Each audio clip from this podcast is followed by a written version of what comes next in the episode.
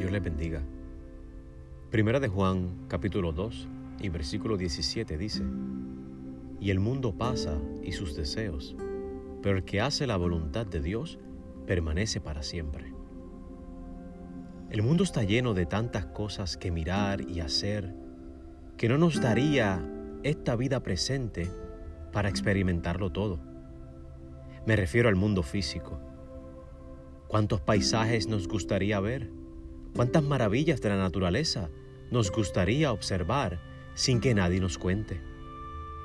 ¿Cuántas cosas nos gustaría hacer que no hemos podido por falta de tiempo y también por falta de recursos?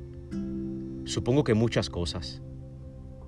Ahora, el apóstol Juan no se refiere al mundo físico que Dios creó, sino al sistema que el hombre ha desarrollado y en el cual ha levantado instituciones, industrias y estilos de vidas que en su mayoría han nacido de la arrogancia y el orgullo de los hombres.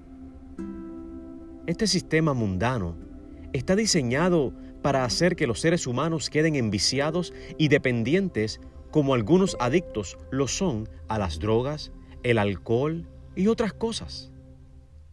Cuando servimos a este sistema mundano y caído, nos hacemos esclavos de este mundo y del que lo gobierna, Satanás. Ahora, el apóstol Juan nos dice que las cosas inventadas del mundo se deterioran y pasan.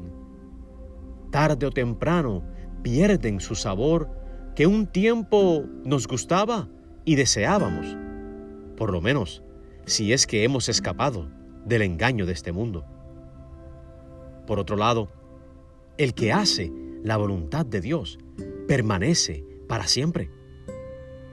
Permanecer para siempre quiere decir que los creyentes que viven para Dios tendrán vida y bendición eterna. Los que no hacen la voluntad de Dios no viven para Dios y por lo tanto lo que les espera es perdición eterna.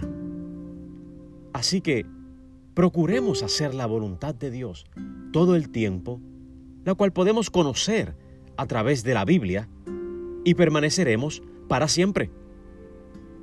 En esta hora, queremos comprometernos a hacer la voluntad de Dios en todo con la ayuda del Señor. En el nombre de Jesús. Amén.